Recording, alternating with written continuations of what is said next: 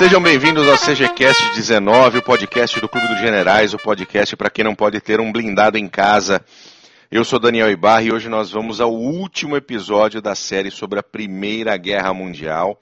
Nós vamos falar hoje sobre o fim da guerra, os tratados pós-guerras, as inseguranças, as intervenções e tudo que aconteceu naquele no final desse momento turbulento e que no fim das contas você vai ver que não deixou de ser tão turbulento, tá? Lembrando que o CG ele está na web pelo www.clubedogenerais.org, no Facebook pelo facebook.com.br Clube dos Generais, temos um Twitter, arroba Clube dos Generais, e você pode nos contactar via e-mail pelo contato arroba clubedogenerais.org. Agora, apresentando a nossa mesa de hoje, comigo sempre ele, Glênio Madruga, nosso Mackensen. Bem-vindo, Mac. Maravilha, obrigado, Amplexos Cavalarianos, a todos. É com imenso prazer que eu participo de mais um CGCast com você, Bu, com o Gavin, com você ouvinte, finalizando essa série sobre a Primeira Guerra. Série que foi bem elucidativa para nós na mesa e espero que para os nossos ouvintes também. Maravilha. Com a gente, mais uma vez, o professor Sandro Teixeira, nosso Jim Gavin. Bem-vindo, Jim. Mais uma vez, um prazer enorme estar aqui com vocês para fechar essa Primeira Guerra Mundial e mais uma vez elucidando algumas coisas, colocando outras, mostrando muita coisa interessante desse conflito aí. Maravilha, aproveitando para mandar um grande abraço para o nosso canadense Elcio Gelado, professor Marco Túlio Freitas, nosso Guy Simmons, que vai ficar um pouco afastado do CGCast, mas a ideia toda dessa, dessa série Primeira Guerra Mundial foi dele. Ele fez um grande esforço para para conseguir, para a gente conseguir trabalhar isso daqui. Então, meu querido Canuque, obrigado, um abraço e, e não fique longe por muito tempo. Mas vem um aqui. grande abraço pro Canuque aí, hein? É... Um grande abraço. Figura ímpar, figura ímpar e de alta qualidade. Altíssima. Uh, Mac, curiosidades da história militar. Sim, senhor. Bom, em março de 1867, duas dúzias de marinheiros americanos resolveram desembarcar nas então lindas praias de onde se localiza hoje Taiwan. Então o povo Paiwan, nativo do local, providenciou imediatamente uma calorosa e tradicional recepção aos estrangeiros, decapitação geral para todo mundo. Nada pessoal. Eu adoro essas coisas. é, eles faziam esse ritual de boas-vindas para membros de todas as nacionalidades que aportassem por ali. Ou seja, não era, não era algo contra os americanos, né? Não, não. O problema, não, o problema não são vocês, o problema sou eu, né? É, isso, isso, exatamente. Bom, três meses depois disso, a, as Forças Armadas Americanas tinham que dar um troco, né? Uma resposta. Na época não tinha muito esse papo de vamos respeitar a cultura dos outros, né? Deixa os caras. Então, em 13 de junho de 1867, Outros 181 marinheiros americanos desembarcaram no mesmo local. Com os armamentos de cubrioco na mão, os militares entraram na selva com a intenção de capturar alguns nativos e encontraram só uma série de emboscadas. Depois de um dia inteiro nesse jogo de gato e rato, com o sol já a caminho do poente, os 180 americanos voltaram para o navio e deram a questão por encerrada. Né? Melhor não ficar lá à noite. A única baixa do dia foi o tenente Alexander Slidell Mackenzie, que só foi. E, e, mas por que, que ele só foi? Porque né, ele teve uma recepção calorosa, igual os anteriores tiveram, mas ah, ficou só entendi. nele. Ficou só nele. Capturaram ficou ele, cortaram nele. a cabeça, botaram no espeto. E isso, e os outros 180 voltaram para contar a história, dizendo que lá no, no, no, com o povo paiuano era essa festa de vamos desembarcar e vamos fazer o que a gente quer né? Você está falando Não era assim. Taiwan com T de tatu ou Paiuan com P de pato? O povo, a, a etnia é Paiuan com P de pato. A localidade posteriormente virou Taiwan com T de tatu. Que maravilha. Essa, essa eu não conhecia. Você sabia dessa, game?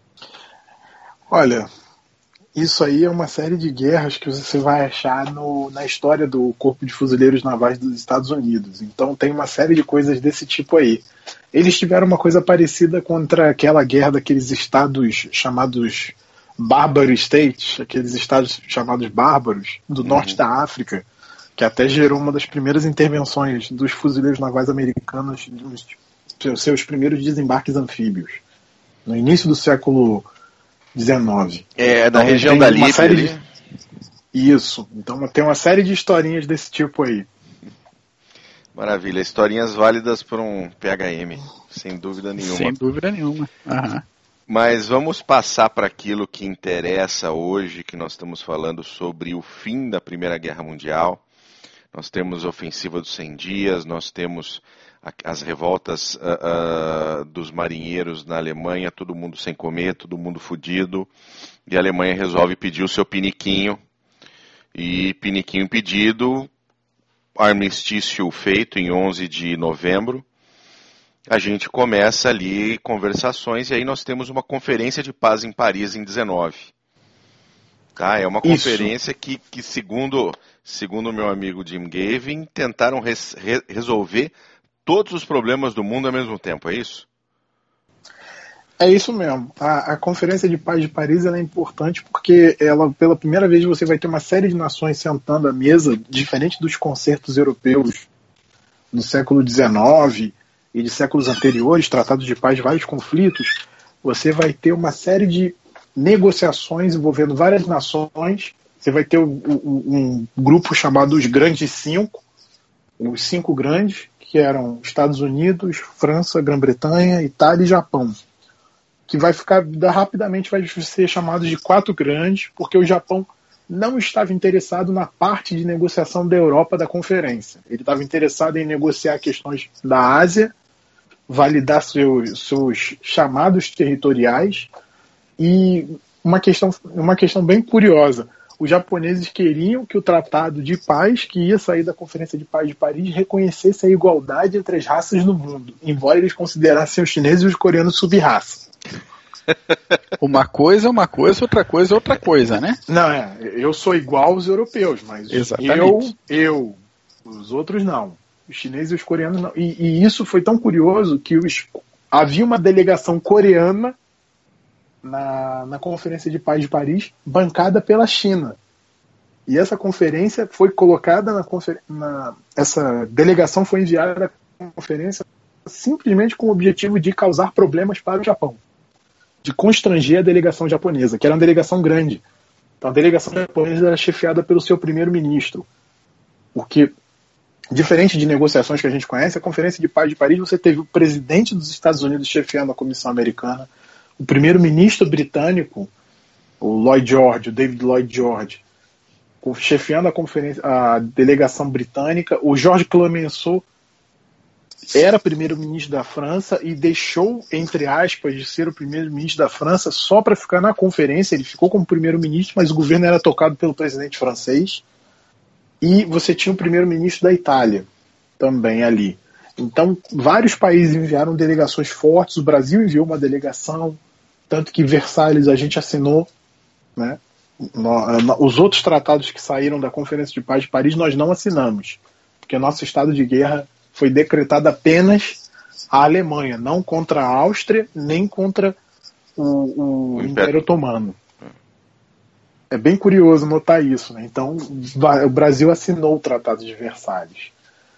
E nessa conferência de paz você teve uma série de questões, você tinha é, países, é, é, a gente vai falar um pouquinho mais à frente da Guerra Civil Russa por causa da intervenção aliada lá, e você tinha uma série de repúblicas que surgiram ali no, no caos da dissolução do Império Russo. Então você tinha Ucrânia, você tinha Bielorrússia, que enviaram delegações tentando ganhar reconhecimento internacional para tentar se proteger da guerra civil na Rússia entre os russos brancos e os comunistas.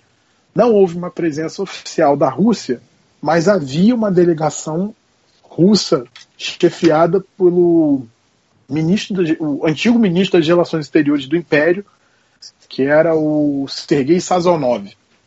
Que, curiosamente, se houvesse uma, uma conferência desse tipo e o Império tivesse permanecido de pé, seria ele, muito provavelmente, o, o representante russo. Ele estava representando os russos brancos e ele estava sendo, o, na qualidade de ministro das Relações Exteriores de uma das facções dos russos brancos, se eu não me engano, a facção liderada pelo almirante Kolchak, que vai ser a, a última facção que vai ser dominada pelos comunistas e o almirante vai ser até fuzilado. Sai um filme dele agora na Rússia recentemente, onde resgata-se a imagem um pouco dessa figura, do almirante Kolchak.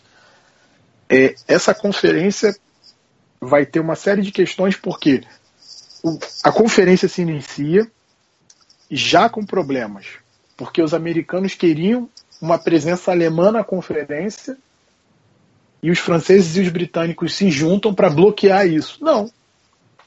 A Alemanha causou a guerra, a Alemanha deu problema, a Alemanha não tem que participar daqui, ela tem que ouvir o que a gente disser e ponto. Isso vai gerar um grande problema entre os Estados Unidos e Grã-Bretanha e França.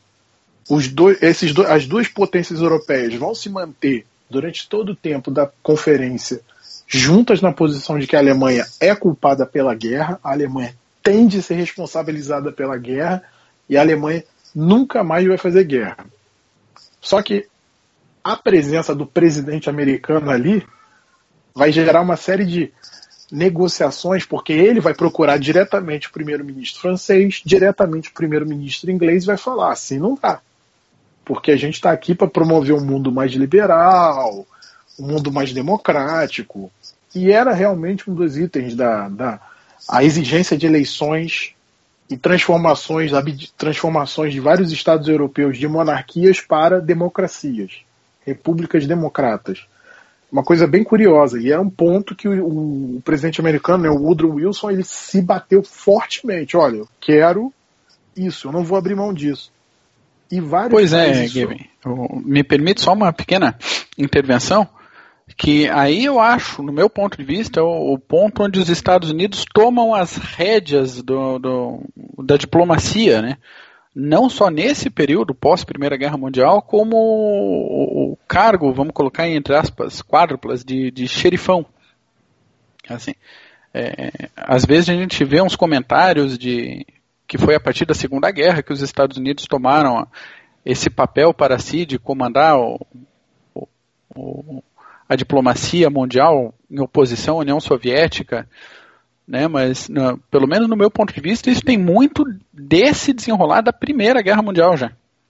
É, a gente pode a gente pode comentar nesse ponto que apesar de tudo a gente tem que lembrar que a Grã-Bretanha ela não saiu tão enfraquecida de, da Primeira Guerra Mundial como ela saiu não. da Segunda. Não, não, de é, maneira alguma. Ela ainda detinha exatamente. muitas colônias, ainda era o Império Britânico, né? Agora, após a é, Segunda exatamente. Guerra Mundial, é, foi completamente diferente. Era o Império dissolvido, né?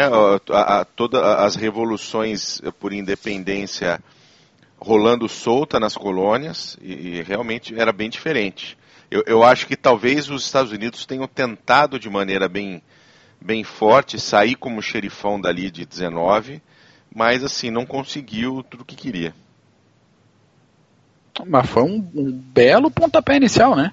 Sem dúvida nenhuma. Eu acho que os americanos, eu, eu, na verdade, o que eu vejo é o seguinte: se a gente for olhar, e alguns dos livros que eu vou indicar né, para gente, para leituras, né, para quem tiver muito interesse nesse final da guerra e processo de formação, conformação da Europa e do mundo no pós Primeira Guerra Mundial, os americanos estavam divididos entre nós fizemos uma intervenção muito pesada para poder manter um, um, status quo. Porque é possível que a Grã-Bretanha e a França ganhassem a guerra contra a Alemanha por causa da atrição? É possível. É possível que elas ganhassem, mas há um custo ainda maior de vidas, né, como a gente já tinha visto. É, a guerra provavelmente a... não teria terminado em 18, né? Não, com certeza, ela, pelo menos até 20 ia, porque ela ia terminar por exaustão.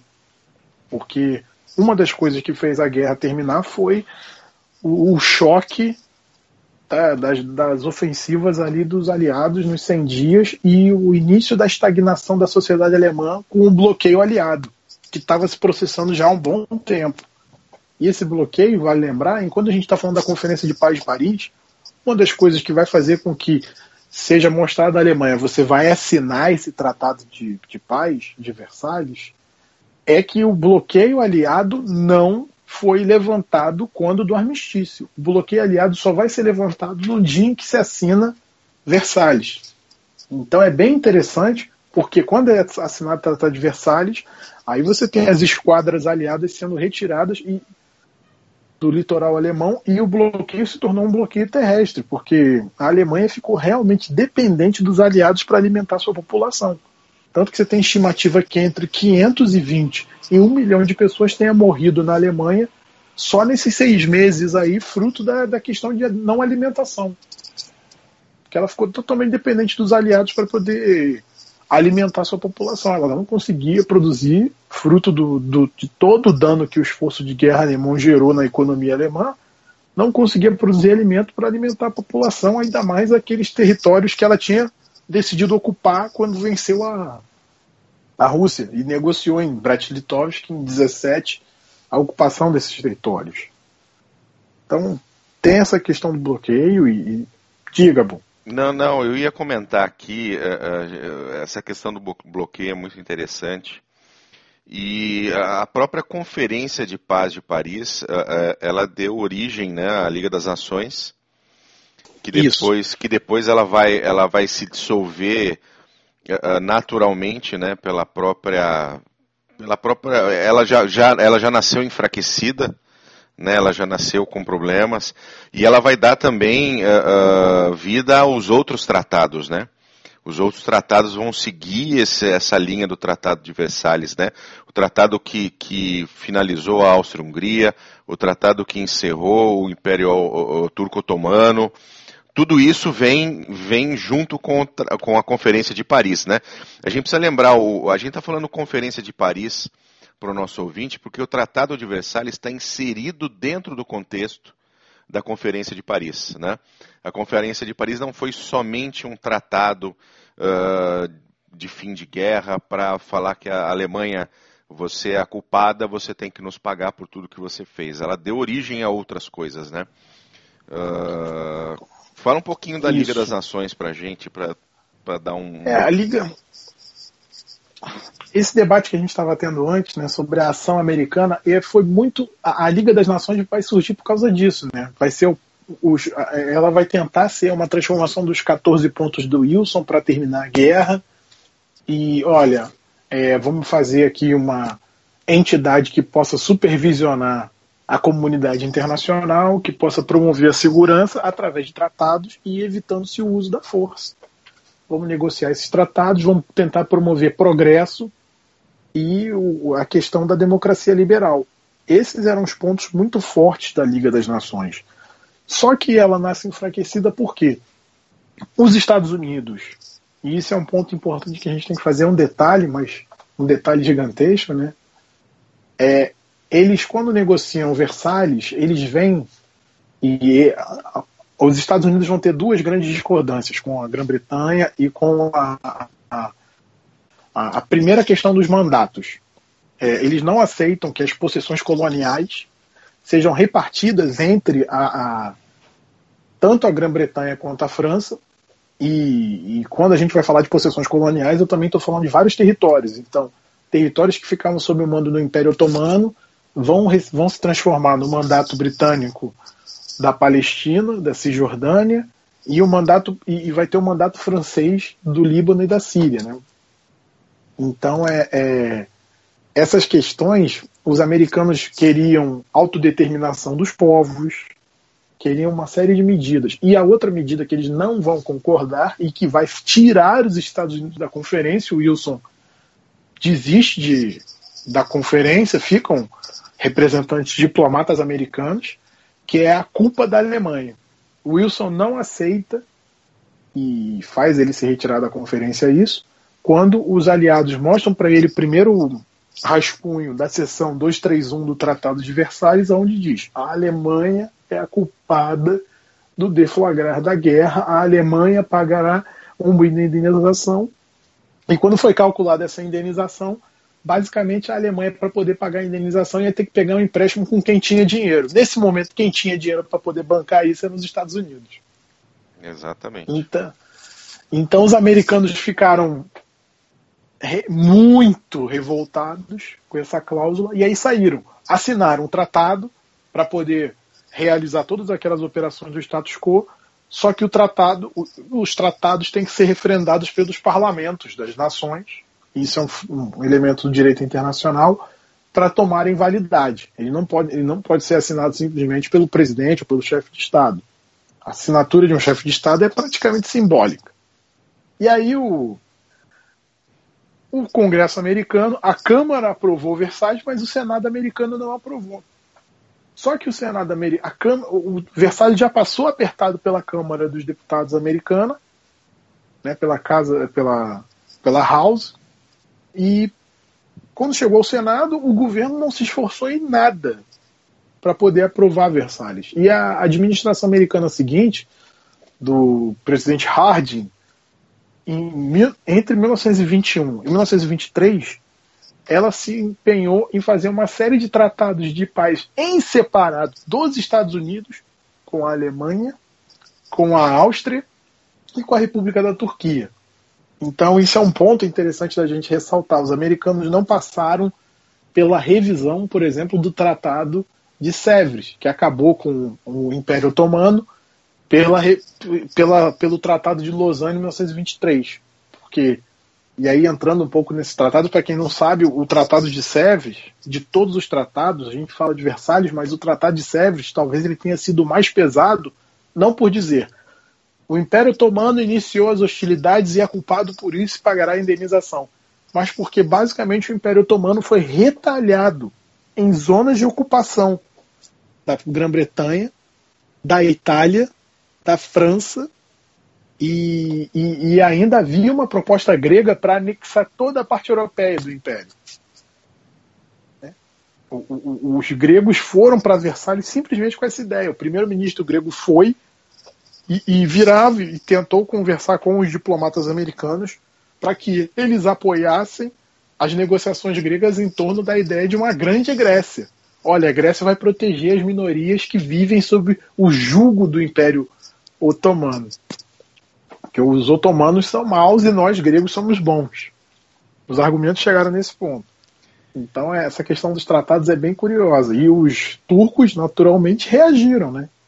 Tanto que tem um historiador famoso, John Keegan, ele fala que das nações perder a, a Primeira Guerra Mundial, uma nação decidiu sacrificar o seu império para manter o seu exército, que foi exatamente a Turquia. Porque na, usando esse exército, que era um exército experimentado e que enfrentou exércitos de primeira linha europeus, britânico, que ela fez a sua guerra de independência expulsou os mandatos europeus determinados pela Conferência de Paz de Paris da Turquia e fez um tratado em separado reconhecendo alguns pontos do Tratado de Sèvres, mas obrigando as potências a aceitar que ela ia ser independente que foi a Guerra de Independência da Turquia de 23, que resultou no Tratado de Lausanne assinado na Suíça, e do qual a Turquia conseguiu reverter seu status da Primeira Guerra Mundial. Saiu de derrotada para, pelo menos ali, em algumas partes, vencedora. Ela conseguiu manter algumas porções de terra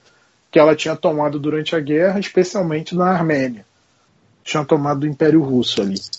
Pois é, uma, uma coisa que a gente não pode perder o ponto, assim, é que acabou a guerra, mas não acabaram as disputas, né? Territoriais, até muitas delas ficaram mais graves, né? Para ver que a própria Turquia, não dá nem para dizer que a Turquia, o Kemal, ainda como líder dessa força de independência, ele assinou com a União Soviética o Tratado de Kars em 21, garantindo aí mais um pedaço de, de disputado de terra que vinha desde o Tratado de San Stefano de 1878. E esse, por sua vez, foi um tratado complementar ao Tratado de Moscou, assinado em 16 de março também de 21, é, assinado pelo Kemal e pelo Lenin. Então, ainda não tinha sido nem terminado o conflito de independência da Turquia. Ele não era o líder da nova Turquia ainda e já estava e o Lenin também assinando... não era o líder de toda a Rússia. Exato. Ainda estava no meio da guerra civil russa. E eles já estavam se entendendo, território para lá, território para cá, não, vamos apertar a mãozinha, tratado de cooperação aqui, porque a gente vai sair bem desse negócio e a gente não precisa de mais problema. Aproveitando que a gente citou a, a intervenção, a questão da guerra civil russa, vamos falar um pouquinho da intervenção aliada porque muito pouca gente sabe que durante a Revolução Russa, os aliados britânicos, uh, franceses, uh, todo mundo, tá? Os japoneses, Itália, todo mundo se, se envolveu uh, nessa, nessa guerra civil russa, de, de, que se depois acabou se tornando a União Soviética com a vitória bolchevique. E é, é, algo que pouca gente sabe, né? Aparentemente a história contada por aí diz que ah, eles se entenderam, houve a revolução, virou União Soviética, comunismo, aquela coisa toda. Mas o, o pau comeu muito forte durante muitos anos. Até, até por volta de 25, né? Sim, porque você teve a decretação da União Soviética em 22, porque aí os comunistas já tinham o grosso do país na mão. Mas você ainda vai ter uma série de é, liquidação de insurgências e anexação de repúblicas que acharam que podiam ser independentes do Império Russo, que vão virar parte do Império Soviético. Tiveram a má ideia, né? É. Tiveram a má ideia, né? E, e o pessoal não estava acostumado ainda, Gabe. Não, eles estavam achando que terminou o Império era um novo tempo, né? Que eles não iam mais ter que responder a Moscou, né? Aí os soviéticos vieram e mostraram que o sistema podia ser diferente, mas algumas coisas na vida continuavam iguais. Né? Então, aí desceram, desceram a lenha nessa rapaziada. Mas essa guerra civil russa ela pegou fogo entre 17 e 22. Então é importante a gente saber que não é bem assim. A revolução ocorreu e foi tudo bem. A, Rússia se comunizou.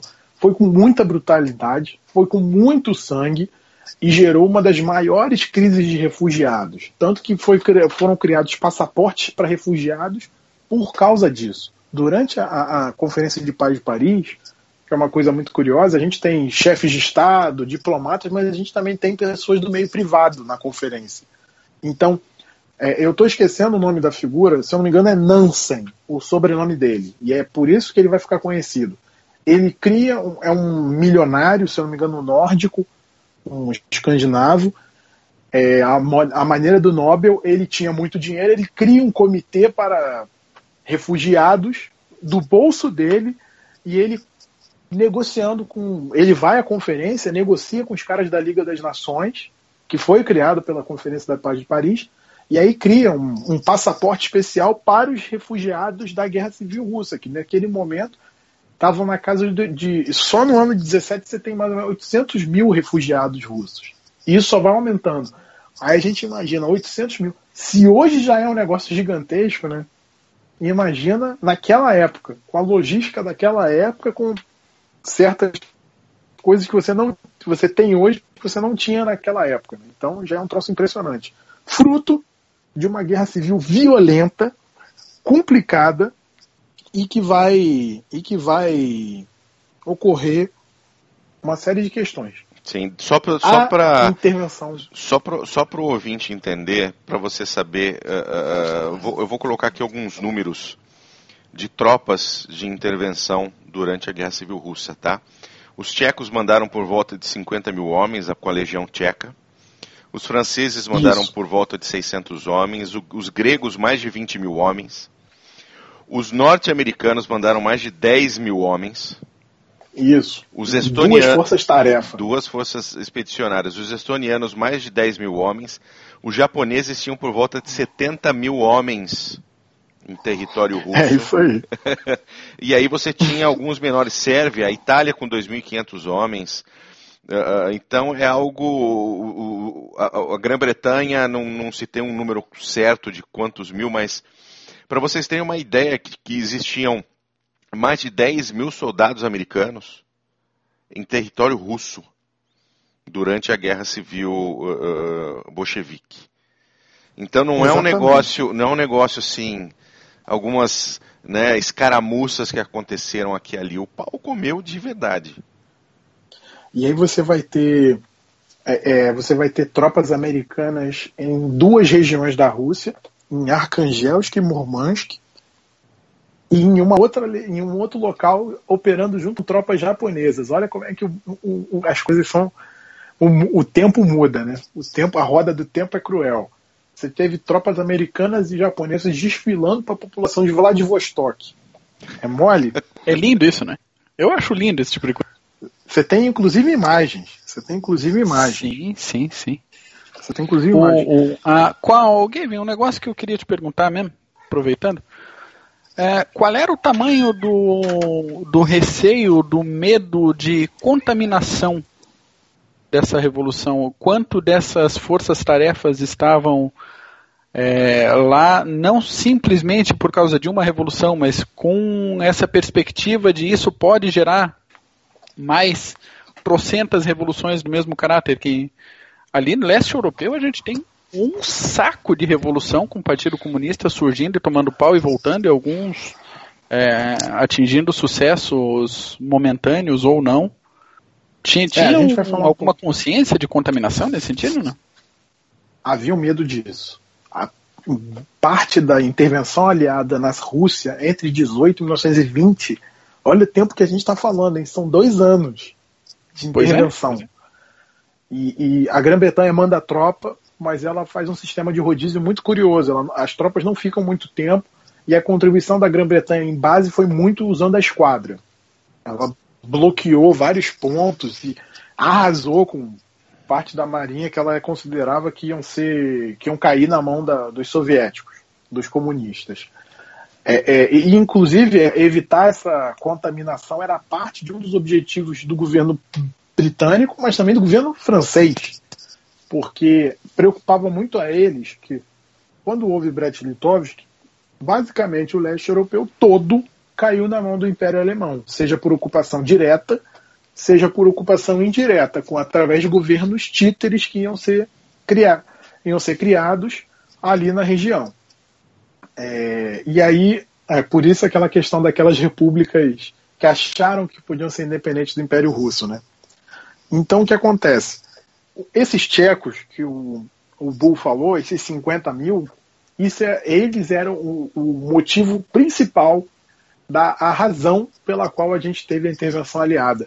Esses caras eram expatriados tchecos, parte da, do Império Russo, parte do, do Império do- das potências centrais, foram para a Rússia, alguns conseguiram se evadir da, da Áustria-Hungria, fugiram para a França, onde criaram companhias de infantaria para lutar dentro do exército francês, outros foram para a Rússia e foram criadas unidades de combatentes tchecos no exército imperial russo. É, primeiro eles eram chamados de companheiros tchecos, e, e- e o nome da unidade é essa, tanto que até em inglês você vai achar Czech Companions, né, o- o- e, e por aí segue, e eles vão crescendo de tamanho, crescendo de tamanho, inclusive por causa dos avanços russos, vão permitindo que cheguem mais tchecos, tchecos e eslovacos para criarem essas legiões. Essa legião era uma unidade altamente combativa do exército imperial e ela fica parada quando ocorre a Rússia a saída da Rússia da guerra. Aí qual o problema? O problema é que os bolcheviques não gostavam muito desses tchecos e achavam que esses tchecos estavam com muita moral. E os tchecos cuidavam de um setor estratégico do Império Russo. Eles ficaram circulando basicamente pela ferrovia transiberiana. Vocês sabem que a transiberiana corta a Rússia toda, né? Sim. Então, os bolcheviques olhando aquilo ali, olhando aqueles caras, se esses caras não estão comigo, eles estão contra mim, contexto de guerra civil, vou começar a descer a marreta nos tchecos. Só que os tchecos tinham muita importância para os britânicos e para os franceses. E aí o que, que vai acontecer? Os franceses e os britânicos vão começar a propor uma intervenção para vencer os russos, para bater os russos e também sob a desculpa de evacuar o material aliado que estava em Arcangels e Murmansk, que eram cidades que estavam controladas pelas legiões tchecas. Então, os tchecos foi basicamente uma intervenção para evacuar os tchecos e impedir que material militar de qualidade que tinha sido enviado à Rússia, a gente acha que isso ocorreu na primeira guerra, na segunda guerra mundial, já tinha ocorrido na primeira, já tinha ocorrido na primeira. Envio de material aliado de qualidade, especialmente britânico-americano, para o- o- os, os russos. Eu garanto aí, que eles não é- pagaram, viu? É, é meio que Não, uma não tendência, né?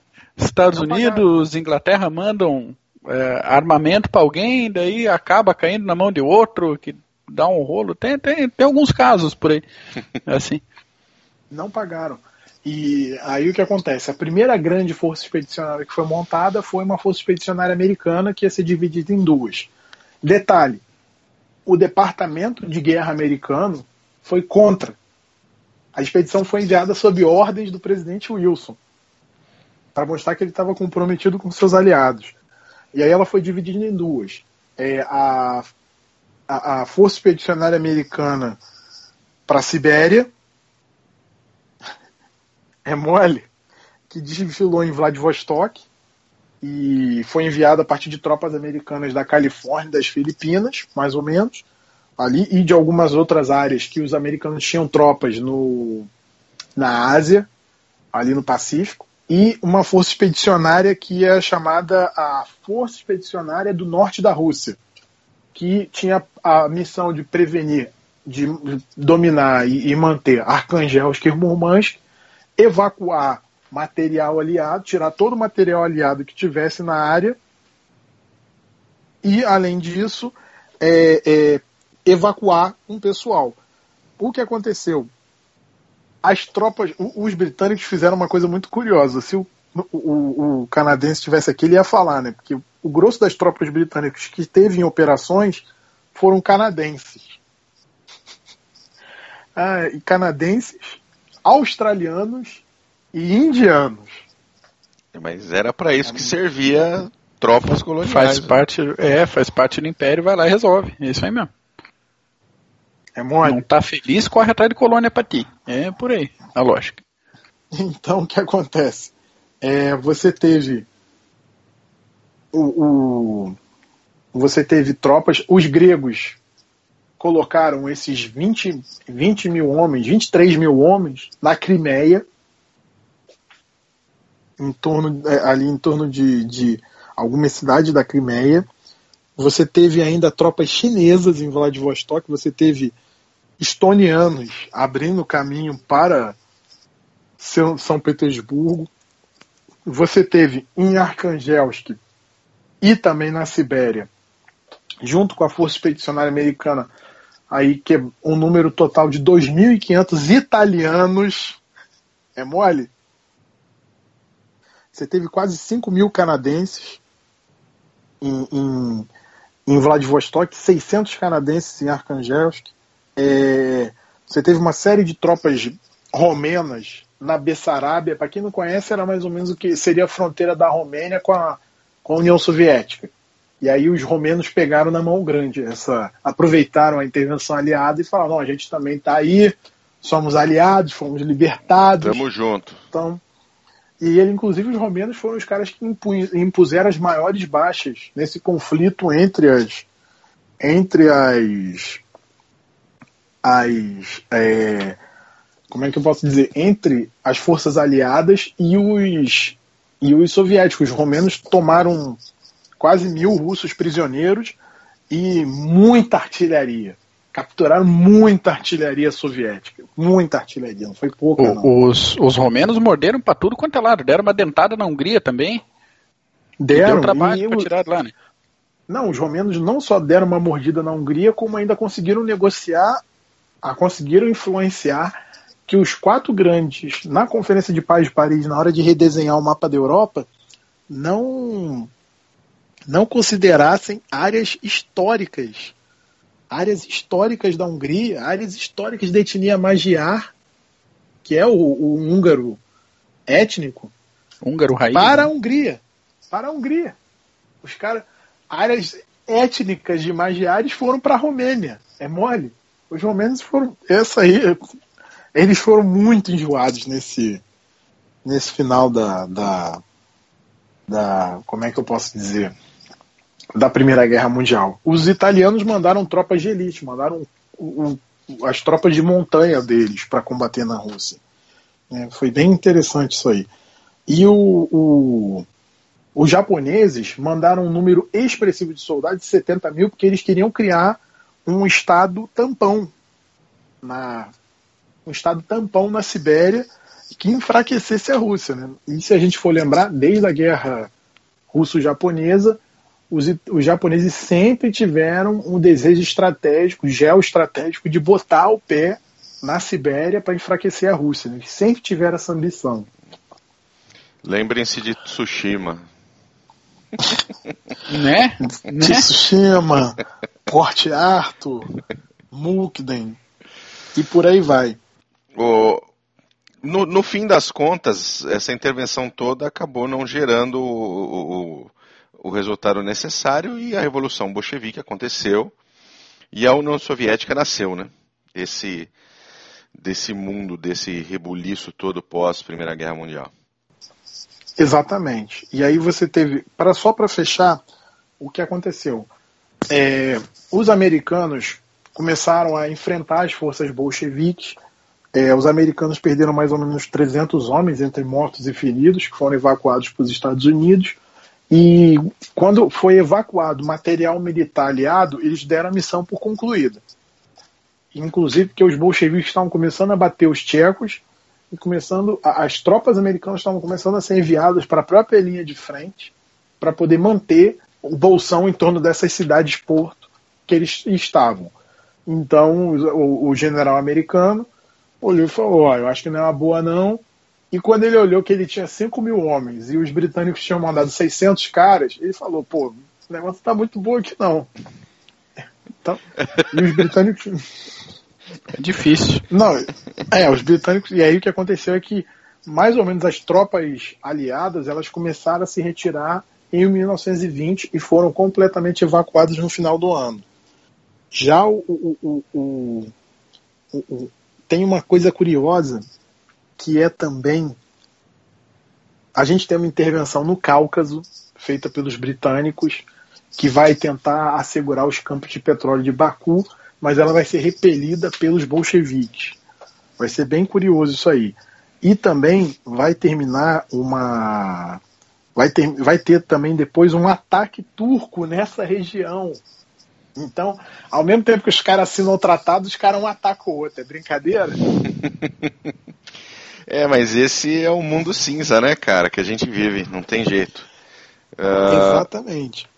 Uma coisa. E aí você vai. Pode falar. Não, pode e você falar, vai ter. E, e só para fechar, as últimas tropas aliadas que vão se retirar da Rússia depois que as tropas aliadas ocidentais se retiram em 1920, os japoneses ficam até 22, mantendo uma campanha, mantendo combate. Vão perder ali 5, 6 mil homens nesses combates, mas vão ferir muito mais bolcheviques, vão mandar muito bolchevique para o inferno.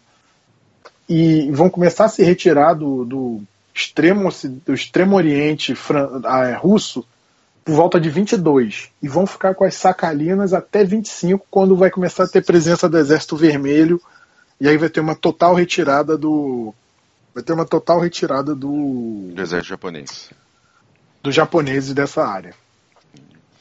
Vê que esse negócio do Japão aí é, é, vem de muito tempo já, né? Ah, muito, muito tempo. Às vezes a pessoa vai ler alguma coisa mais pontual sobre essas disputas territoriais, isso daí a gente está falando de coisa que vem de, de se for pegar só os desenrolares mais contemporâneos, aí vem da, da primeira guerra sino-japonesa, vem disputa ali, Manchúria, pedaço de Sibéria, negócio, território para lá, território para cá, e vai embora até o final da Segunda Guerra.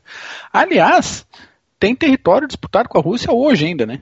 A Sacalina, Sim, se é, não me engano. Né? É, exatamente. É. Exatamente. Tanto que a última visita de Estado russo a Tóquio do Putin para visitar o o Shinzo Abe foi para tentar acertar de vez a questão das sacalinas. Eles não acertaram. É difícil acertar quando um fala isso é meu e o outro fala não, isso é meu. Não tem muito que acertar. Não, dá para mim. É, é. uh, mas voltando um pouquinho para a Conferência de Paris, vamos, vamos entrar um pouco no Tratado de Versalhes, que foi, foi o que bateu o último prego no caixão da Alemanha e abriu aquela janelinha para a Segunda Guerra Mundial uh, deu uma boa, uma boa empurrada, vamos dizer assim, uh, em todo no, no, nos extremistas alemães, né? Essa questão da culpa da guerra, as reparações uh, completamente fora de, de, proporção, a gente pode falar. Uh, nós temos reparações que pararam de ser pagas em 31, mas depois tiveram que parar para começar a pagar de novo em 45, porque fizeram outra guerra. É a Alemanha não teve o que falar no, no, no tratado, né? Ela só foi lá para assinar, eu concordo, eu, eu li e concordo com os termos, né? E fim de papo. Engula. Literalmente foi isso. Mas, mas reinaram ainda, né? Mandaram, antes de assinar, mandaram uma listinha de protesto, ninguém levou em consideração, mas. Né, se não me engano, o prazo inicial para aceitar os termos era de três semanas, né? E daí mandaram é. uma carta cheia de mimimi, daí, né? Fica no teu lugar, é, senta é, aí, Cláudia, é uma, assina e deu. É uma coisa, uma especialidade alemã, né? Chorar, né? é uma especialidade alemã, né? Mas o choro é. É a prática, né? Acontece. É, e, e agora você teve uma coisa muito curiosa, porque o Tratado de Versalhes, ele não é, ao contrário do que a gente acha, que só desagradou os alemães, é curioso porque ele foi um tratado que desagradou todo mundo. Ele desagradou os britânicos, ele desagradou os franceses, ele desagradou os alemães e ele desagradou, como a gente já falou, os americanos. Os americanos assinaram, mas não ratificaram, então o tratado não chegou a dar é, em, em não chegou a funcionar para os, para os americanos, né? depois teve o, o Tratado Estados Unidos-Alemanha de 1921, o tratado foi efetivo a partir de 10 de janeiro de 1920, foi assinado em junho de 19, ao qual foi, foi encerrado o bloqueio da Alemanha. Agora, é interessante porque uma das maiores figuras militares da guerra aliada vai dizer que o tratado não é tratado, é um cessar-fogo de 20 anos. E o cara errou por 64 dias. Essa figura é o Ferdinand Foch, que a gente já falou na, no, no, no podcast passado e que é o grande general francês que tem uma estátua na, na, na Inglaterra, o que é uma coisa muito curiosa. O pessoal não leva ele a e sério. Depois eu vim descobrir que. Não, eu descobri que ele é, mare... ele é marechal de três nações. Ele é marechal da França, ele é marechal da Grã-Bretanha, honorário, e ele é marechal da Polônia, porque ele deu ajuda à Polônia na guerra contra os bolcheviques em 1920-25. Olha isso. Uma figura fantástica. Maravilha. E ele disse: é um, é um cessar-fogo. Quando ele olhou o tratado, e ele estava nas negociações, né, havia uma representação militar na Conferência de Paz de Paris e na negociação do tratado, e que foi a qual ordenou a presença do exército de que basicamente foi a, a, o pessoal que escreveu a parte militar do tratado. E inclusive em protesto a isso, a gente tem um episódio famoso, mas pouco conhecido hoje, mas muito famoso à época, que era o afundamento, o alto afundamento da Marinha Imperial Alemã. Porque, nos termos do tratado, a Marinha Imperial Alemã deveria ser guardada pela Marinha Real Britânica até que o tratado fosse concluído e decidisse que ia haver com a Marinha, a Marinha Alemã. Quando ficou conhecido os termos do tratado, quando eles ficaram conhecidos, o que aconteceu? A Marinha Imperial Alemã estava hospedada é, entre aspas, é, internada em Scapa Flow, a principal base naval britânica, na Escócia, guardada pela, pela Marinha Real. Embora ela estivesse internada, ela tinha um comando, ela tinha todas instala instalações como se fosse uma base naval quase que alemã. Os almirantes alemães que estavam na, na base ordenaram o afundamento dos navios. Os britânicos ainda lutaram com os alemães, houve combate naval na base, entre navios, tiro a queima-roupa, literalmente, né? Tiro, tiro naval a 60 metros é um tiro a queima-roupa, né? É, é. Muito a queima-roupa. Um certo... É, exatamente. Então teve tiro em direção zero, né? É, angular zero. Basicamente, angular zero. Então, basicamente, você teve isso, mas e os britânicos lutaram para tentar salvar a marinha alemã, mas não conseguiram. Salvar os, a marinha alemã alemães... não, né? Salvar os navios, né? Seria Salvar mais... a marinha alemã. Será? Salvar a marinha alemã. Se ela virasse britânica depois era um acidente de eu destino. sou Eu sou, eu sou um, um, um britanófilo, mas eu não, não me engano com, com essas coisas. É, Para mim era muito mais salvar o equipamento do que propriamente a entidade marinha alemã, mas tudo bem. Tinha, tinha não, uns caiaques bons ainda no fim da guerra, né? Tinha, tinha. tinha uns caiaquinhos, tinha um monte de U-boot, né? Então eles achavam que era importante, né? Os U-boot nem precisa dizer que afundaram. e os navios, né? Nem precisa dizer, né? E, e, os navios também foram afundados e, e, e, esse estrago foi tão grande que a escapa-flor foi praticamente inutilizada. Os britânicos tiveram que usar equipamento de, de salvatagem para poder retirar navios alemães do, do fundo ali, que não era tão fundo assim ali na, na área ali, a profundidade é baixa, a profundidade de 10, 15 metros, mas que começaram a atrapalhar a passagem dos navios britânicos para acessar a base. Então, além de tudo, os alemães souberam como articular a coisa e fizeram uma bela armadilha. Né? Então foi bem interessante isso aí. Voltando a, a, ao tratado, o Tratado de Versalhes ele é muito complicado, porque ele coloca né, na sua seção 231, também chamada de artigo 231, a culpa da Alemanha da guerra e a necessidade de pagar reparações. Quando foi revelado o número das reparações, e esse artigo foi feito pelos britânicos e pelos franceses, vários economistas famosos, Keynes, é, é, é, vários economistas da época disseram: isso é absurdo, isso é impagável. E isso gerou inclusive um bafafá americano, porque os americanos falaram: cara, os caras fizeram um artigo no qual os alemães não têm dinheiro para pagar, porque os alemães, durante o bloqueio naval alemão, os alemães tinham que pagar, é, nos termos do armistício, os alemães tinham que pagar pela comida que recebessem dos aliados. É, isso, aí tinham duas modalidades de pagamento. Nos termos do tratado, as tropas aliadas ou embarcações aliadas levariam os alimentos até as fronteiras da Alemanha, e aí os aliados, é, os alemães, transporta, o governo alemão transportaria da maneira que lhe pudesse a comida. O que aconteceu? Isso não ocorreu os alemães não tinham essa capacidade e várias vezes tropas aliadas entraram na Alemanha para distribuir comida. Essa entrada gerava pagamentos. E para melhorar a situação, se não houvesse pagamento, haveria ocupação militar. E esse é um artigo que especialmente agradava aos franceses. E eles conseguiram manter na redação do tratado final.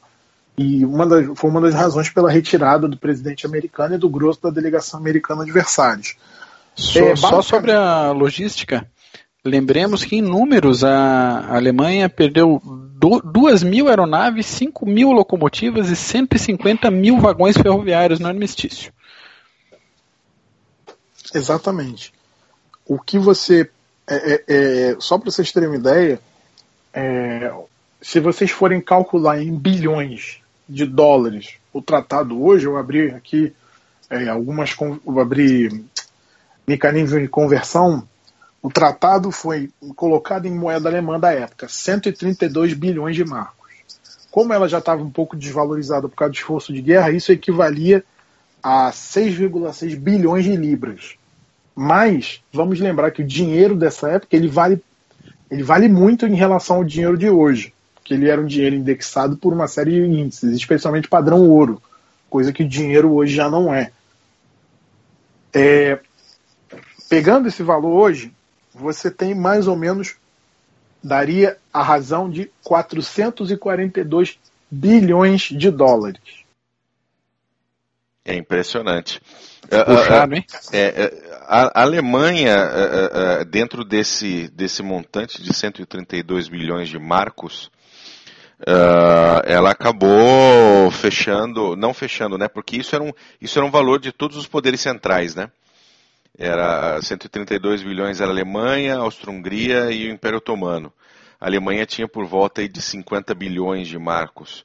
E ela chegou a pagar por volta de 20 bilhões até 31, quando eles pararam de pagar efetivamente. É, porque o que vai acontecer é que você tem uma série de tratados, né? E você vai ter uma série de tratados renegociando isso. Você vai ter plano americano econômico para promover ajuda à Alemanha, porque com a hiperinflação de 1921 e 1923, os alemães perderam basicamente o poder de compra, a economia alemã parou de funcionar como uma economia racional, ela começou a se basear em escambo, porque as pessoas já não usavam mais o dinheiro para troca, porque o dinheiro tinha virado, o dinheiro tinha menos serventia que papel higiênico, porque era um país onde um pão um pão na fila da padaria durante a manhã custava 300 trilhões de marcos, durante a noite esse pão já estava em um quatrilhão de marcos. E os salários estavam acompanhando essa superinflação para poder não. Né, o governo promovia esses aumentos para não perder. Gatilhos, não... né? Gatilhos salariais e. Gatilhos para que a população pudesse ter acesso. Pois é, e isso que a Alemanha era o, a nação que tinha minimamente condições de pagar alguma coisa, né? Se pegar mesmo o, o pedaço ali do Império Austro-Húngaro, Hungria, entre 1918 e 1920, teve a Revolução dos Crisântimos, que levou Caroli ao cargo de primeiro-ministro. Depois teve um, o golpe do Partido Comunista, fundação da República Soviética Húngara. Depois a guerra com a Romênia. E daí sim uma estabilidade. Não, ah, desculpa. O, a ascensão do, dos brancos. Então teve o terror vermelho, um monte de assassinato, o terror branco, um monte de assassinato e depois uma estabilidade com a Hungria totalmente esfacelada, né? Que só tinha que cobrar da Alemanha mesmo. Exatamente. E aí você tem um grande problema, um grande problema, porque é a Alemanha que pode pagar. Porque o tratado é muito curioso. O Bu falou, olha, esse dinheiro é por causa desse, dessas potências. Só que, além de tudo, as outras potências centrais tiveram tratados em separado, que não trataram a questão da reparação econômica nem é, Trianon, é. nem Sèvres e nem o tratado complementar Trianon, que é Saint-Germain-en-Laye, vai, que é o tratado específico com a Áustria, porque Trianon vai dividir a Áustria-Hungria em Hungria e Áustria, Exatamente. É a República da, da Áustria Germânica, e, a, a, e vai ser criada uma, uma confederação húngara, porque eles não sabiam se mantinham a Hungria como monarquia ou qualquer outra coisa. Nem a Hungria sabia, né? Nem a Hungria sabia. Porque ali você. Basicamente, a conferência vai chegar e falar: cara, o leste europeu virou uma bagunça. E a gente não tem tropas para ocupar, porque nós temos dois tratados, haveria ocupação da Alemanha, haveria ocupação da Áustria, haveria ocupação da Hungria. Ele falou, cara, eu não vou ocupar a Alemanha. A Alemanha está pegando fogo, está tendo a Revolução Alemã, deixa os alemães se resolverem. E as próprias tropas, o que acontece? Tanto o exército francês quanto o exército britânico estavam muito cansados. Né? Quatro anos de guerra ininterrupta. E as tropas aliadas, as tropas americanas estavam começando a ser retiradas. Então o pessoal falou: a gente não pode contar com o americano para ocupar, né? Então ferrou. Então a gente vai tentar fazer acordo e é isso aí, para tentar promover segurança. Vamos tentar fazer acordo. É isso. É, e, e pós-tratado de Versalhes, a gente entra um pouco no, na questão da Revolução Alemã, entre um lado os, os comunistas, né, os bolcheviques, do outro lado sociais-democratas e outras outros istas todos que existiam naquele momento, de uma nação borbulhante porque não tinha comando, totalmente uh, totalmente em ruínas economicamente, pós-guerra, a gente passando fome, e a hora que tudo pega fogo. Né? Sim. O que, que vai acontecer? Você vai ter uma. Você vai ter coisas bem curiosas, como por exemplo. É, como é que. É, é, é você vai ter, durante a própria negociação do tratado, os britânicos vão vão, quando o tratado é assinado, os britânicos vão ficar chateados, porque eles começaram a perceber que se colocasse uma, uma restrição tão grande em cima do, do, da Alemanha, a Alemanha deixaria de ser, ou não poderia ser, um parceiro comercial importante britânico. E vamos lembrar que a política externa britânica, há séculos, sempre foi a de impedir uma Europa unida sob uma bandeira.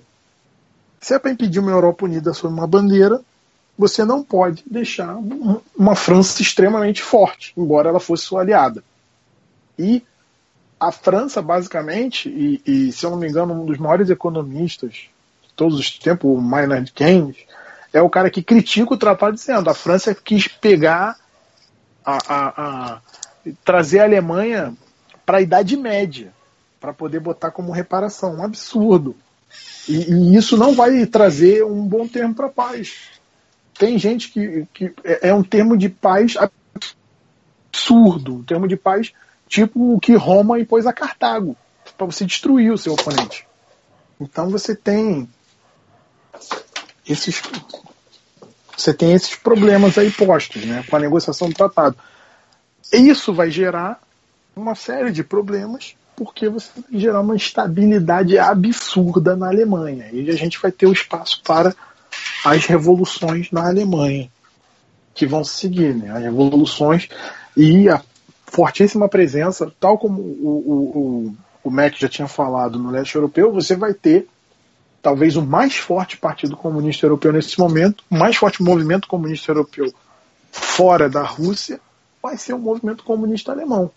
E que vai efetivamente fazer uma revolução e tomar o poder em várias áreas, e aí vai gerar uma grande resposta militar, né, envolvendo veteranos do exército, envolvendo o próprio exército alemão, reformado já nos termos do, do Tratado de Paz, atacando a, a, um conflito, atacando um conflito, uma verdadeira guerra civil na Alemanha para ver quem ia dominar a, a para ver quem ia dominar a, a, a, Alemanha ali. Se ia ser a Alemanha virar um Estado comunista ou se ela viraria o que a gente conheceu como a República de Weimar.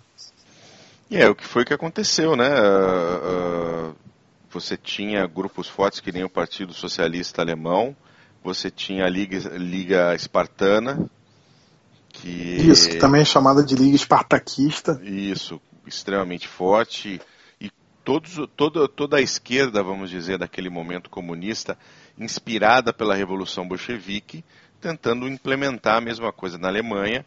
E ela é combatida pelos Freikorps, né, pelo Partido Social Democrata, que, se, que surgia ali no, no pós-Primeira Guerra e acaba que, a, a, apesar da a República de Weimar nasce daí, e o fim da monarquia alemã. Né?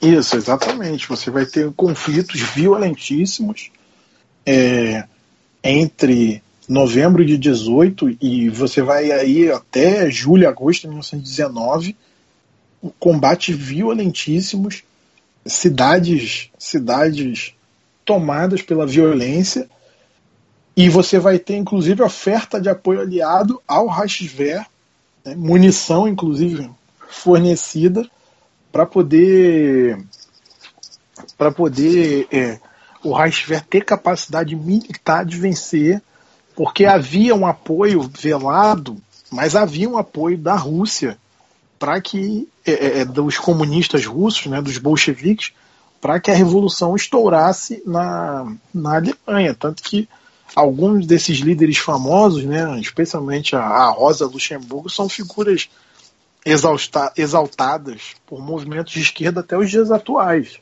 E ela morre nesse combate, nesses combates aí, né? Ela é capturada e assassinada. Agora, vale lembrar que a gente está A gente fala de uma revolução, mas na verdade foi um movimento extremamente sangrento, até, até como a gente pode dizer, é, como a gente pode dizer, até uma guerra civil mesmo, alemã.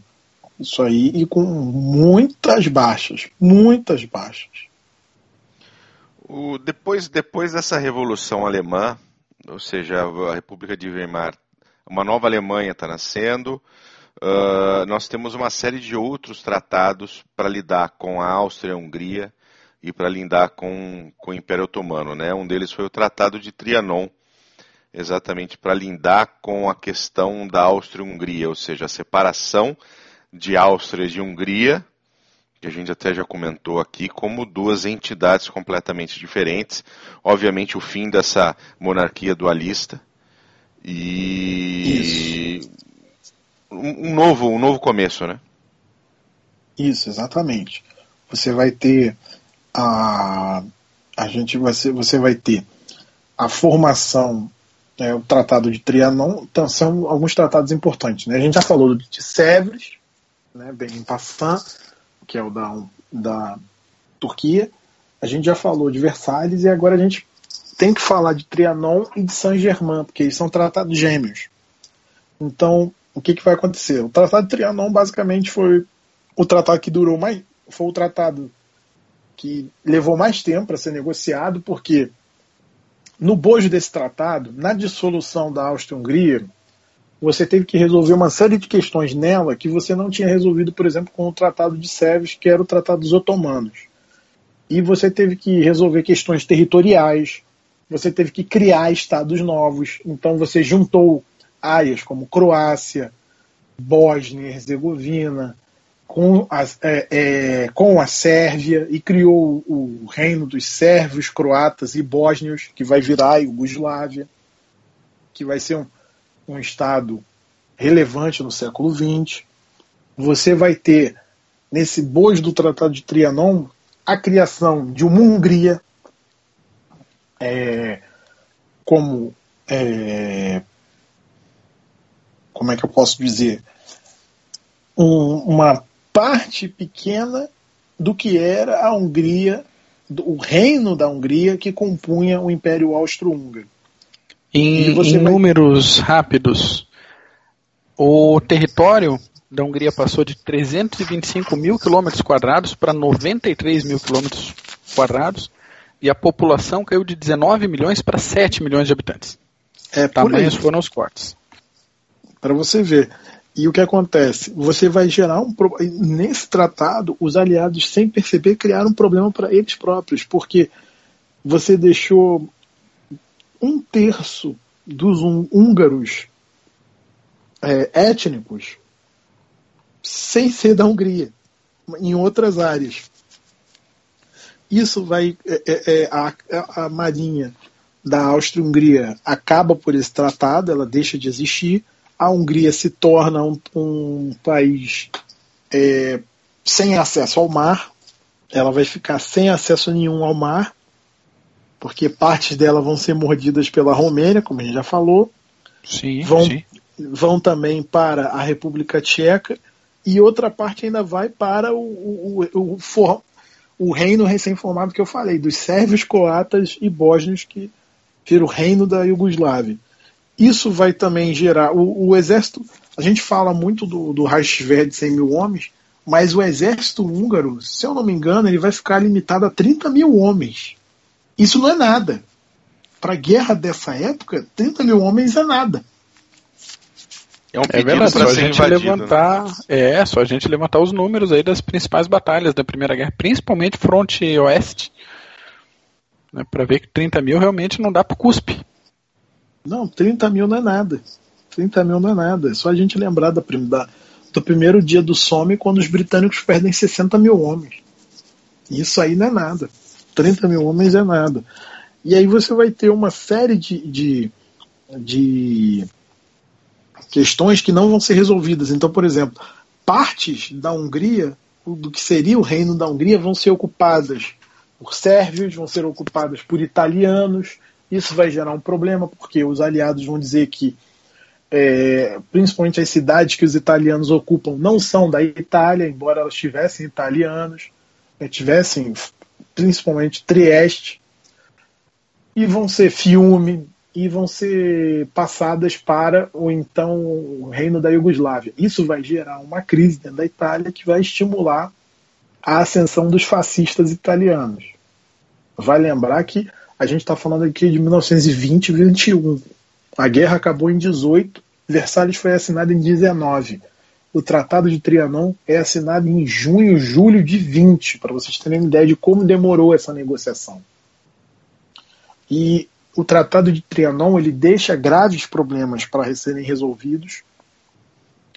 Ele deixa no ar, porque é, você vai ter dentro da Hungria a criação de um exército vermelho húngaro com o apoio dos bolcheviques e eles vão atacar os húngaros, húngaros que não, não eram comunistas, quanto vai entrar em guerra contra os romenos. Só que entrar em guerra com os romenos nunca é uma boa ideia, e aí os romenos destroem o exército vermelho húngaro.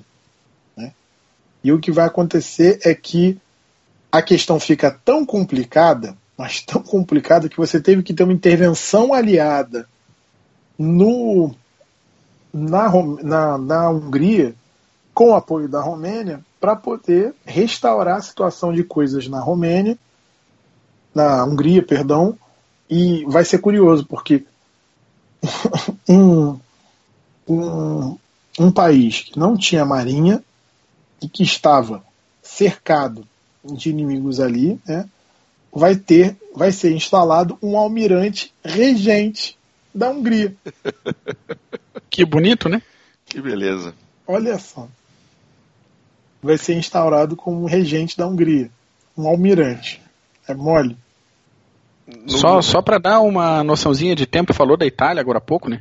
Sobre uhum. o, o, levante, o, a ascensão dos fascistas italianos. A gente está falando, você acabou de falar dessa sequência de acordos, é, a guerra terminando em 18, acordos assinados em 20 e tal. O Partido Nacional Fascista Italiano é de 21 e o Mussolini é primeiro-ministro já em 22. Uhum.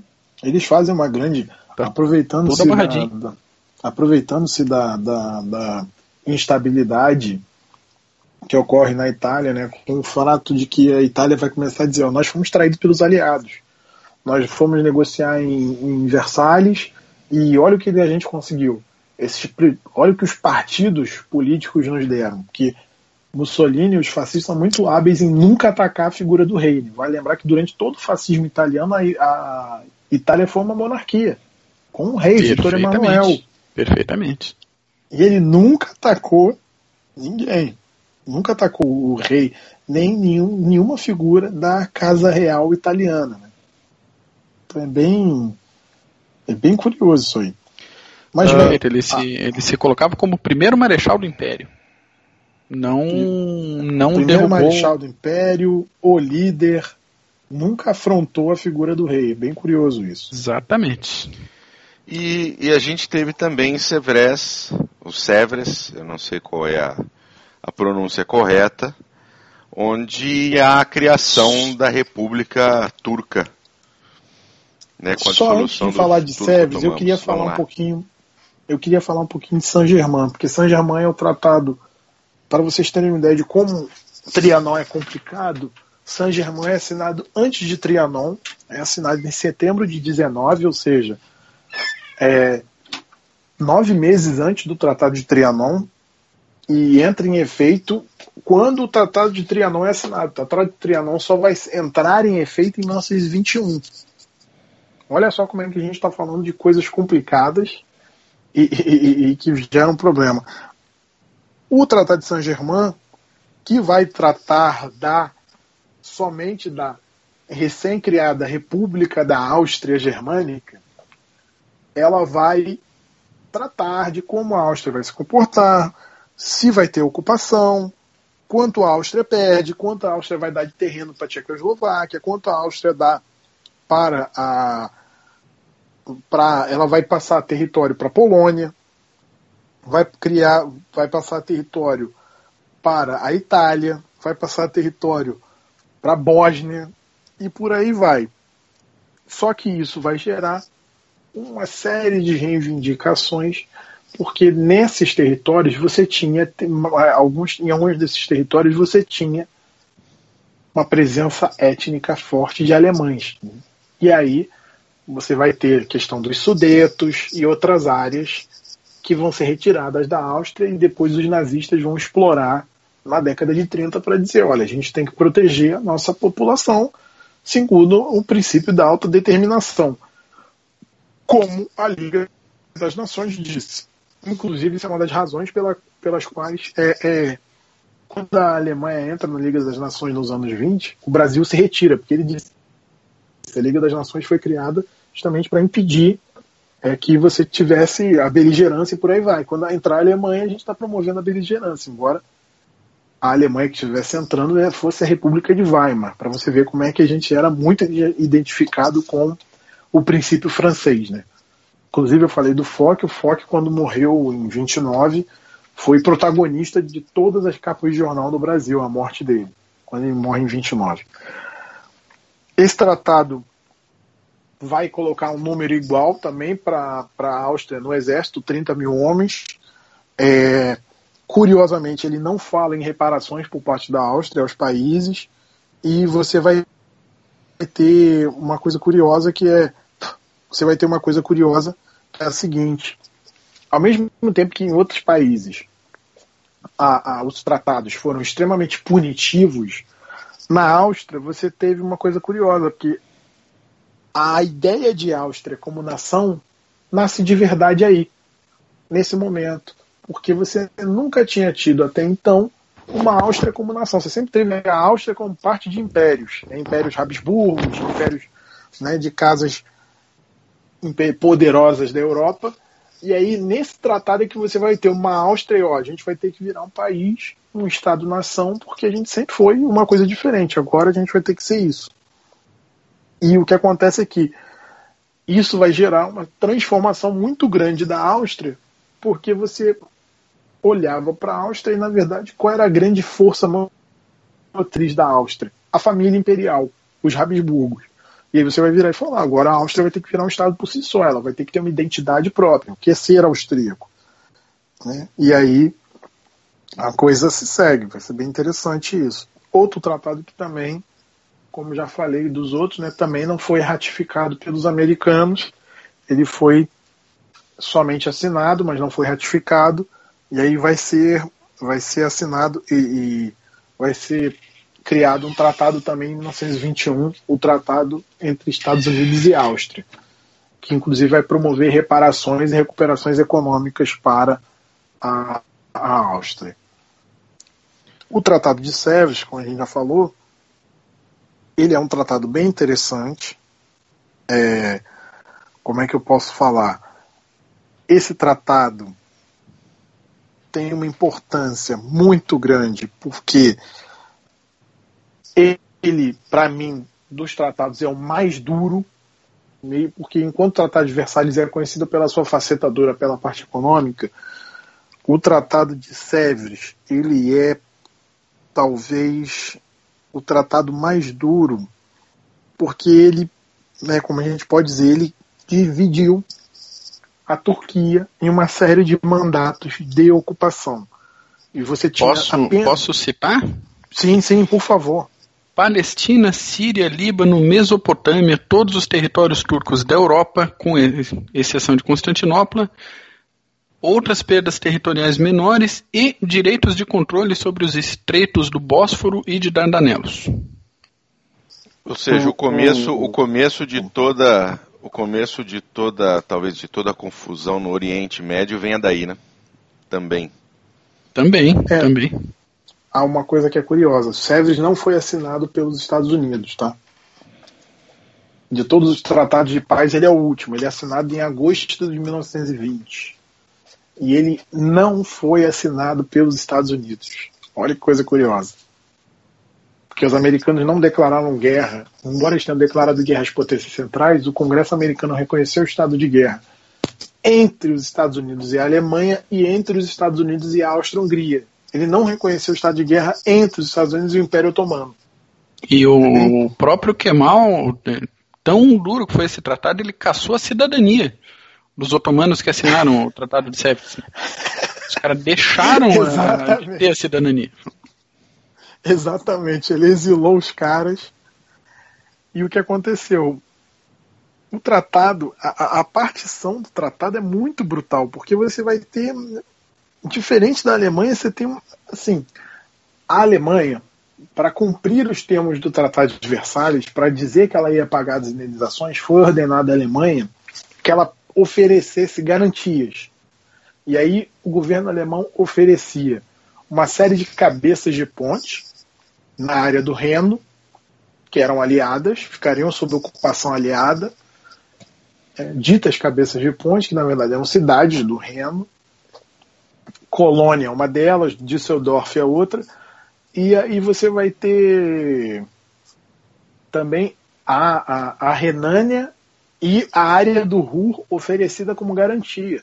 Tanto que quando os alemães não conseguiram pagar algumas parcelas da, da reparação, vai ter uma ocupação franco-belga do Ruhr de 1921 a 1925. E essa ocupação é tão, tão complicada que até postes das ruas foram arrancados a título de indenização e levados para a França e para a Bélgica. É, o pessoal tava tava com o coração peludo, né, cara? Pessoal ressentido, cara. Ressentido, Meu Deus hein? do céu, o que, que é isso? Tá muito, tá muito ressentido, muito ressentido. É, mas então que nem, você vai ter. É, Eu só ia comentar essa questão dos territórios ocupados ah, do Império Otomano, que depois, no fim das contas, foram, de alguma, ma- em alguns pontos, foram sendo retomados pela República da Turquia, e os mandatos, um pouco mais para frente, depois da Segunda Guerra Mundial, acabaram virando novos países recortados pela, pelo brilhantismo de franceses e britânicos. Pelo brilhantismo. Estou sendo irônico, né? Mas pelo brilhantismo. Não, pelo brilha, brilhantismo. Bri- Foi brilhante. Primeiro, quem desenhou os mandatos, né, que devia estar muito louco, devia estar muito louco no Malcolm, porque desenhar os mandatos do jeito que foi, pelo amor dos deuses, pelo amor de Marte, foram pavorosos. Mas bem, é, o que vai acontecer? Você tem a assinatura do tratado, há uma diferença, há uma, uma diferença dos outros, já falei, a partição, e você vai ter a divisão do território que a gente conhece hoje como Turquia, território moderno da Turquia, é, entre territórios que vão ser cedidos para a França, para a Grã-Bretanha, para a Grécia, para a Armênia. Então hoje você teria, se vocês olharem qualquer mapa dessa dessa Dessa época? partição, vocês vão ficar abismados, porque além de criar a, a, a criação não só da, da- das zonas de ocupação, você ainda teria áreas de influência que seriam de ocupação. Então, por exemplo, você tinha uma área de influência italiana, uma britânica, uma uma Francesa. francesa e uma e em torno do Bósforo você teria uma zona desmilitarizada dos dois lados, controlada pela Liga das Nações. Olha que legal. Aí você pensa, o que é mal estava errado de arrancar a cidadania dos caras? Não. Eu concordo com o que é mal. Né? Se Exatamente. você olhar o mapa, você vai falar, cara, o cara tirou a minha capital, os caras tiraram tudo, amigo. Os caras me dividiram, os caras me dividiram igual pão. Tá louco, é ruim que eu vou assinar isso. Nunca. Não, E Nunca. posando de felizes ainda, né? Não, fizemos um acordo que estava no nosso controle, dividimos tudo, perdemos todo o território, mas detalhe, tranquilo. Mero detalhe. Tá mero certo que é mal. detalhe. Mero detalhe. Inclusive, um dos aliados, né, não só dos Estados Unidos, mas também a- a- no Tratado de Sèvres, ele não vai ser assinado também por um. Ele não vai ser ratificado pela Grécia, porque a Grécia não concorda com os termos do tratado. A Grécia diz que foram muito leves. É o que, que a Grécia tá baixando, cara? Porque a Grécia queria tudo. Deixa o cara, porra. A Grécia queria todas as províncias otomanas europeias e ela queria tomar até o Bósforo, só que ela foi impedida por causa da criação da zona desmilitarizada. Então ela achava errado isso. Olha só, ela achava errado. Fim do mundo mesmo. Fim do mundo. Pois é, mas. É ah, como, é como o, o, o- é como o o Bull falou, né? O pessoal tava com o coração tanto quanto peludo, né? A mão tava um tanto quanto cabeluda ali, né? É, a mão estava pesada. Mas é esse, esse realmente esse fim de, de Primeira Guerra Mundial, esses tratados todos, eles delinearam um futuro sombrio, não só para a Europa, mas para o Oriente Médio, né?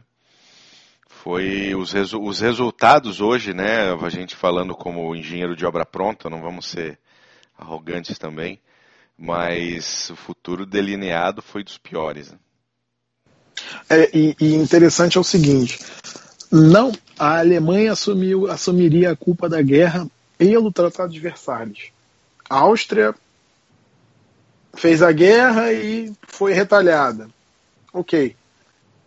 Mas uma coisa ocorre muito curiosamente. O, o, o governo otomano, especialmente a grande Assembleia Nacional ali, vai fazer uma série de cortes marciais para, para é, é, é, fazer uma, um julgamento de elementos que teriam feito crimes de guerra. E você vai ter no Tratado de Sèvres um dos seus artigos que vai falar da, da, entrega de elementos que tenham cometido crimes de guerra para os aliados para que eles fossem julgados. Para que eles fossem julgados. Mas isso não foi para frente. Mas olha só para vocês verem como a para vocês verem como a, a, a coisa era. Então é um tratado bem duro, não só retalhava ali, como ainda ordenava. O tratado também limitou o exército e marinha. marinha da, a, a, os otomanos não podiam ter força aérea, coisa que é curiosa, porque o tratado da Áustria não fala nada disso. E não se fala também disso no, no tratado alemão. Não se fala, não se pode ter força aérea, não se proíbe. Então, em tese, você poderia ter, só não poderia passar do limite dos 100 mil, né? Sim. Estava incluído nos 100 mil homens. Estava no pacote. Já o, os otomanos não podem ter força aérea. O exército deles ia de ser 50 mil homens e a marinha deles ia ser reduzida, se eu não me engano, 10 grandes embarcações. E só. Só. Boa. Não, não há nada muito além disso. Então é, é, bem curioso porque tem essa coisa de, de, um tribunal especial que ia ser elaborado, só que esse tribunal não foi para frente.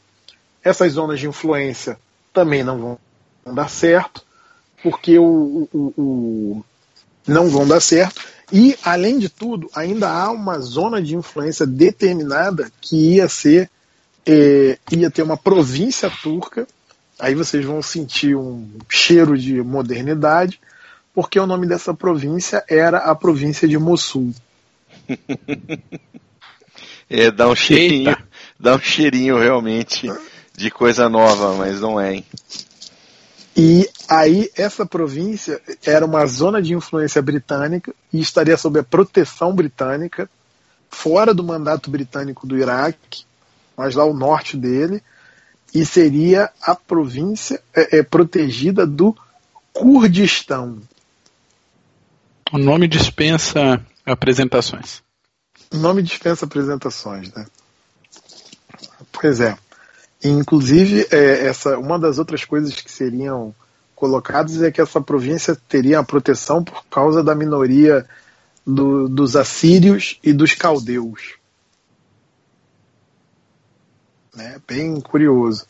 Que, então, que argumento ter interessante, não? A proteção também dessas minorias. Isso vai ser deixado de lado quando vai ocorrer a guerra entre o, os otomanos e né, o, os, o pessoal do movimento nacional turco. Vai ocorrer a guerra de independência da Turquia. Eles vão bater basicamente todo mundo.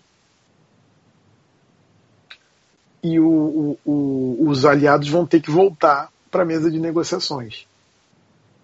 É, eles vão lutar contra franceses, gregos e armênios.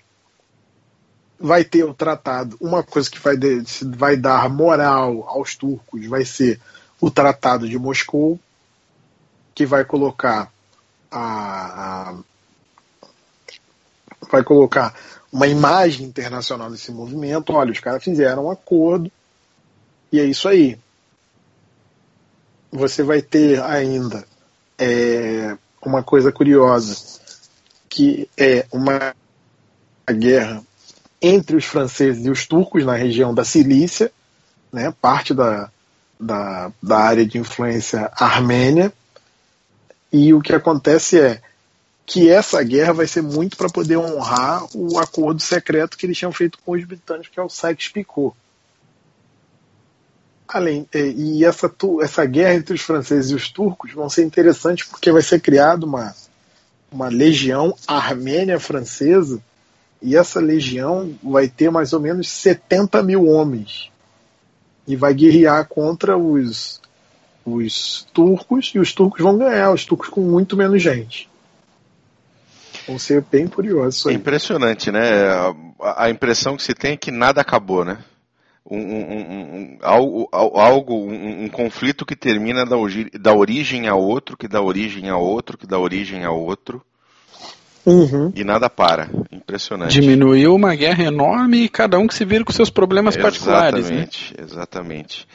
Uh, mas a gente a gente está sem tempo aqui, a gente precisa finalizar isso daqui, é. porque se a gente for continuar falando dos pequenos conflitos, a gente fica até amanhã. Não, e só para a gente fechar essa questão de Sèvres, os franceses vão mudar de lado, vão fazer um tratado com os turcos e vão dizer: os turcos, do jeito que eles são, eles vão acabar virando um freio natural à expansão dos bolcheviques.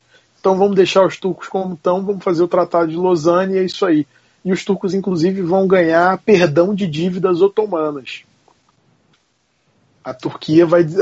no Tratado de Lausanne, várias dívidas otomanas vão ser consideradas sem efeito. Vai ser bem curioso. Maravilha. Uh, vamos vamos para bibliografia, meu querido Mac e Jim. Positivo. Vou fazer duas indicações rapidinhas. A primeira é o Tratado de Versalhes da Globo Livros, livro de 2014, 260 páginas, de Harold Nicholson. Esse autor é o Sir Harold George Nicholson. Ele era filho de um diplomata e nasceu em Teherã. Ele atuou no serviço diplomático inglês de 1909 a 1929 e ele fez parte da delegação inglesa na elaboração do, do Tratado de Versalhes. Então, essa obra traz informações, algumas visões, sentimentos da época, assim como os diários do Nicholson, né? Então, um livro bom para quem quer ter um ponto de vista de em primeira pessoa, né? E fica melhor se o leitor já tiver uma boa base sobre a Primeira Guerra Mundial. E falando de acordos de paz, não só dessa época, mas de outras, o livro História da Paz da Contexto, de 2008, 448 páginas, do Demetrio Magnoli. O livro é composto por vários artigos que abarcam a diplomacia, alguns tratados que marcaram aí a, a história da humanidade. Então tem aí desde o Tratado de Tordesilhas, o próprio Tratado de Versalhes. E esse artigo do Tratado de Versalhes ele é escrito pelo Luiz de Alencar Araripe, que é coronel de artilharia reformado e membro titular do Instituto de Geografia e História Militar do Brasil, também coautor do livro História das Guerras. E já amarrando, no nosso site aí o ouvinte pode ver todas as indicações de leituras do Clube de Generais que a gente fez nesses episódios aí sobre a Primeira Guerra Mundial. E fica o recadinho, se o ouvinte quiser comprar algum dos livros indicados, pode usar os nossos links aí do site. O ouvinte não paga nada, mas por isso ainda ajuda a manutenção aí do Clube de Generais. Jim, suas indicações, por favor. Bom, é... tem um livro, tem uma, uma coleção que saiu muito curiosa, chamado do Instituto Histórico Alemão, que saiu nos Estados Unidos, né, tem uma série de livros bem interessantes, mas tem um livro muito legal chamado The Shadows of Total War, Europe, East Asia and the United States, 1919-1939. Ele coloca todos esses resultados do rearranjo que a Primeira Guerra Mundial causa na situação mundial e mostra a questão de como a guerra total ia continuar por uma série de tensões entre os diversos atores ali postos. Há também um livro sobre a, a, a guerra, sobre a Conferência de Paz de Paris, que põe fim à guerra. E eu estou tentando achar o nome dele aqui, se eu não me engano, é The Paris Peace Conference That Failed to Prevent Armageddon. É, eu tô, eu, se eu não me engano, é esse o título do livro. É, caso não seja, eu depois mando para você a correção. Mas são dois livros excelentes para entender as dinâmicas da conferência e as dinâmicas mundiais que se seguiram ali. Maravilha. então tá bom, gente. Foi mais de uma hora e meia de, de papo. Uh, a gente finaliza essa, essa série Primeira Guerra Mundial. Uh, Mac e Jim, muito obrigado. Canuck, muito obrigado. Você que não está hoje com a gente. Mas essa, essa série toda foi ideia sua e pautas suas, então sinta-se também dentro desses, desses parabéns a vocês. Aí. Tá bom? Ah, bom, beleza, a gente se vê no próximo PHM, no próximo SejaCast. Valeu, um grande abraço, tchau.